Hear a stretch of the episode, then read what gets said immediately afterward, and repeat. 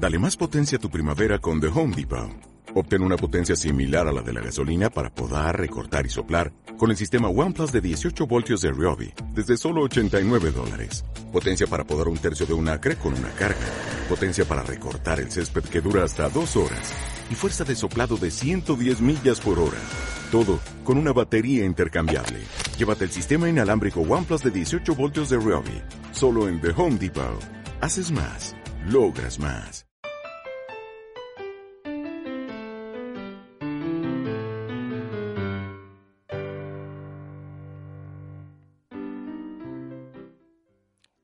Queridos y queridas futuros estudiantes de Derecho, Relaciones Laborales, ADE y en general cualquier grado que se relacione de una u otra forma con la empresa. Mi objetivo con este podcast es intentar convenceros de la importancia de recibir una mínima formación en contabilidad. Bueno, pues vamos a empezar a escribir razones. En primer lugar, pongamos el caso que queréis ir a estudiar a Inglaterra. Da igual que queráis cursar cualquier estudio, da igual que queráis trabajar en, los, ratos libres, da, da exactamente igual. Lo primero que tenéis que tener claro es que tenéis que saber inglés. Pues para trabajar en cualquier empresa, lo primero que hay que saber es el lenguaje de la empresa, y ese es la contabilidad. Salvo que aspiréis a quedaros siempre como conserjes, si vais a intentar acceder a puestos directivos, el lenguaje que se utiliza es el lenguaje contable. Se habla de balances, de cuentas de resultados, de activos, de pasivos, etcétera. Además, aprender contabilidad os proporciona una herramienta muy útil para intentar encontrar trabajo.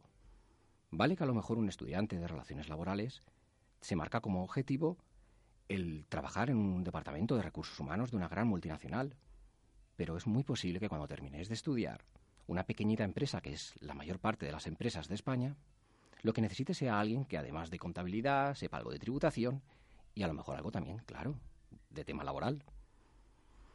Por eso, si de paso que tenéis que estudiar, porque está en vuestro plan de estudios, realmente lo aprendéis, vais a poder incorporaros al mercado laboral con una herramienta, creerme, muy útil. Pero es que además, si sois alumnos de ADE, ya os puede gustar, pues es una de, es una de las materias con más créditos que vais a tener que estudiar. Y si la contabilidad financiera no la tenéis clara, no vais a poder aprender ninguna de las otras contabilidades que vais a tener que, que cursar durante vuestros estudios. Pensar una cosa, y es que con las distintas reformas que han habido de los planes de estudio, la contabilidad no solo ha perdido peso, sino que ha ido ganando. Por algo será. Entonces, ¿por qué la gente no va en manada a las universidades a estudiar contabilidad? Porque no nos engañemos. Son carreras poco vocacionales donde además el chaval de 18 años que comienza a estudiar, en lo último que piensa es en ser un contable. En parte, por lo menos en parte, de ello tiene culpa la literatura antes y ahora que no todo el mundo lee lo que debería, la televisión y el cine, que nos ha hecho muchísimo daño a los contables. Mira. Mirad, voy a leeros eh, un extracto de, de, las actas del segundo encuentro de profesores de contaduría pública que se celebró en la Universidad Nacional de Colombia en marzo del 2011. Uno de los alumnos, asistió a la ponencia sobre hitos en la historia de la contabilidad a través del cine, le preguntó a la ponente que cuál era la imagen de los contables que se mostraba en las películas. Y la ponente dijo, y lo leo, por lo general la visión del contador, como denominan en Latinoamérica a los contables, es la de un personaje muy serio, muy plano, casi invisible, con gafas, muy gris, a veces canoso, escondido en el último rincón de la organización en que se encuentra. Digamos que no puede ir más allá de la exactitud de los números. Y yo añadiría que además es un señor triste, poco agraciado, con frecuencia calvo, bien famélico, bien gordito, pero nunca fornido, vamos, con el atractivo de una patata. Y eh, pensar, por ejemplo, en películas que seguro conocéis. Imaginar tal vez el contable más famoso de la historia del cine, es el contable Stern que interpretó Ben Kingsley en la lista de Slinder de Steven Spielberg. Eh, os recuerdo que Ben Kingsley es el mismo actor que hizo de Gandhi, por si alguno no le pone cara, y con lo que ya veis el aspecto físico que tenía. Otro contable típico del cine sería el protagonista gordito y patético de La Cena de los Idiotas. Bueno, con el título ya está dicho el papel que tenía el, contable. Si seguimos hablando, por ejemplo, Danny Glover en el 89 dirigió Arma Letal 2. Los protagonistas eran Mel Gibson y Danny Glover, no, que la dirigió era Richard Donner, disculpar. Bueno, pues eh, Danny Glover y Mel Gibson, los dos policías, tienen que proteger al contable de una poderosa banda de narcotraficantes que interpreta Joe Pesci. Joe Pesci no es precisamente Brad Pitt. ¿Os acordáis de él en Casino, en uno de los nuestros? Ese personaje bajito, con muy, muy, muy mala leche, un sádico. Pero podemos seguir así. Mirar otro ejemplo muy claro. ¿Os acordáis de los intocables de Leonés? ¿Quién era el contable de los intocables? ¿Era Andy García? No. ¿Era Sean Connery? No. ¿Era Kevin Costner? ¿Qué va? Era un señor calvo, pequeño, insignificante, interpretado por el actor Charles Martin Smith, que además muere en la peli. Y así podríamos seguir prácticamente, que yo recuerde ahora. El único contable con cierto atractivo físico y papel relevante en una película es Ben Affleck en la película del 2016 El contable. Y aún así no pudieron evitar los guionistas el meterle la tara de turno. Dicho contable sufre un tipo de autismo.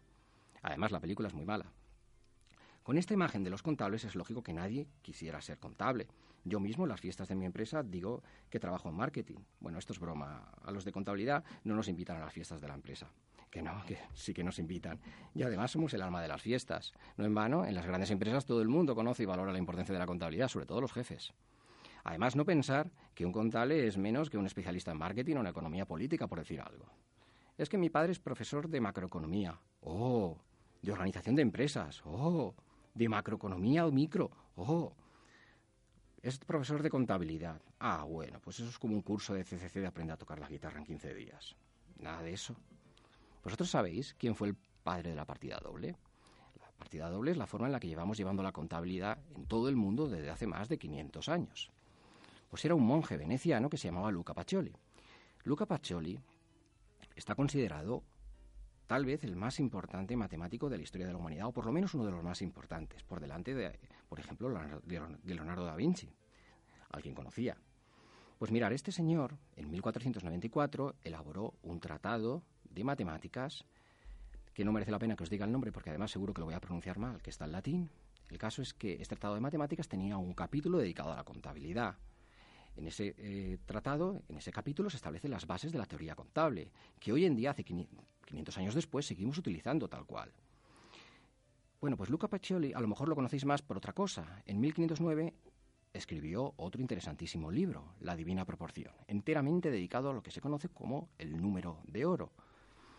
Eh, a lo mejor así no suena lo que es esto del número de oro, pero si habéis leído a Brown o habéis visto la película El Código da Vinci, igual ya os va sonando más. Incluso si habéis eh, visto El hombre de Vitruvio de Leonardo da Vinci, eh, ese dibujo de ese hombre con los brazos y piernas abiertos dentro de un círculo, ahí Leonardo da Vinci lo que hace es representar esa divina proporción. Bueno, espero que con este rollo que os he soltado os haya convencido de la importancia que tiene la contabilidad. Eh, sed buenos y si alguno se anima a estudiar contabilidad, portaros bien en clase, sobre todo si soy yo el profesor.